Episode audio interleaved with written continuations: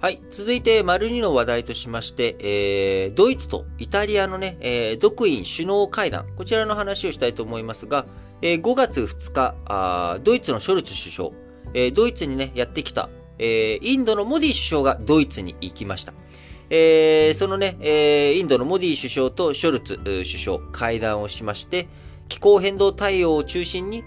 えー、100億ユーロ、約1兆3700億円規模の経済協力を盛り込んだ共同宣言を打ち出しました。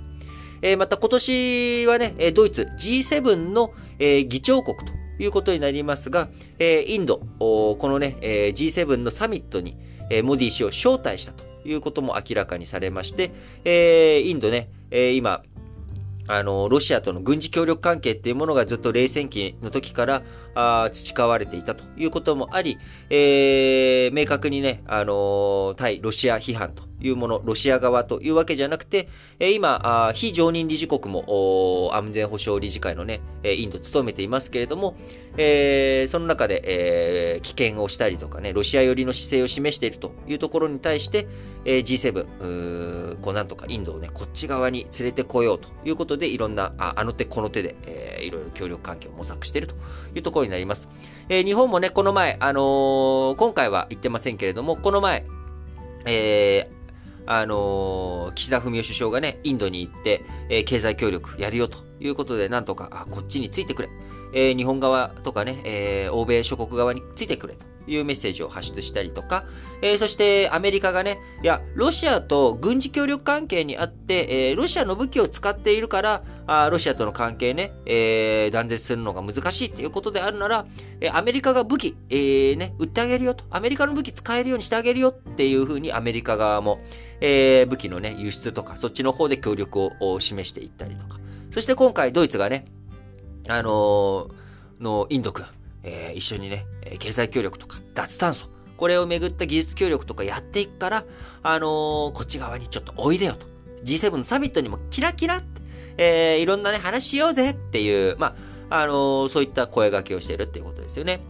えこの後、インド、来、今月のね、月末、東京で開かれるクアッドの対面での首脳会談、えオーストラリア、アメリカ、日本、インドという、この4カ国のクアッドという枠組みの中でも、えー、さらに、こうね、えー、仲間にしていこうぜっていうことで、熱い、なんでしょう、こう、こっちにおいでというメッセージをね、いろいろと出していくということになりますが、えー、歴史的にね、インドという国、まあ、イギリスから独立した後、えー、あの、有名なところだと、あの、バンドン、アジア、アフリカ会議。えー、っていうものをジャカルタで、えー、インドネシアでね、開いたんですけれども、えー、当時、1955年に開かれた会議、これね、インドのネルー首相とか、あエジプトのナセルさんとかね、えー、まあ、もともと、イギリスとかの植民地、西洋諸国の植民地だった国が、えー、第二次世界大戦後独立をして、えー、独立をしたんだけれども、アメリカとソ連が、まあ、東側陣営、西側陣営、えー、そういうのに分かれて冷戦を繰り広げていると、ヨーロッパ社会という。えそれに対して、えインドとかエジプトとか、お前らはどっちにつくんだというようなあことに対して、いやいや、我々はね、第三世界なんだと。非同盟、えー、諸国としてね、えー、平和重原則というもの、内政干渉とかしないと、侵略とかしない、えー、そういったね、あの大国たちの、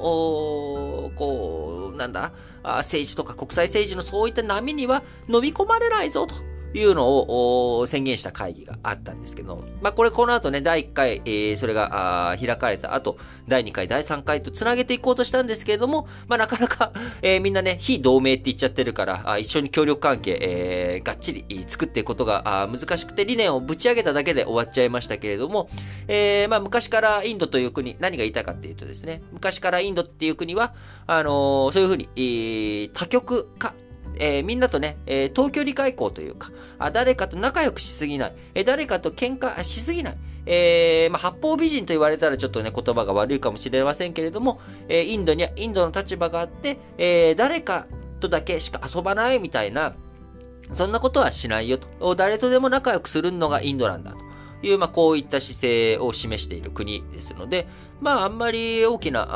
あびっくりっていうことはないんですが、その1955年とかね、その当時と違って、今、インドというものは世界で、えっ、ー、と、アメリカ、中国、日本、ドイツ、イギリス、フランスと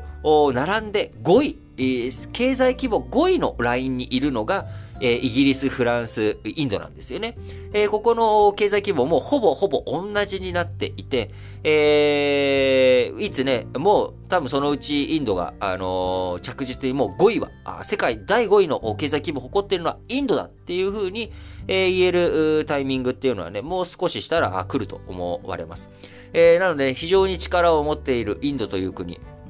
えー、力をつけてきているインド。これをね、しっかりと取り込んでいきたい、仲間に入れていきたいという欧米諸国の動きというものはますます活発化していくと思いますが、えー、注目ね、次の注目は、あ今月末のクワッド。そこでどんなあメッセージが出ていくのか。そして、えー、来月にはサミットにもインドを招待するということなので、そこでどういったメッセージを、えー、西側諸国、アメリカね、欧米先進諸国が出していくのかというところがね、注目ポイントです。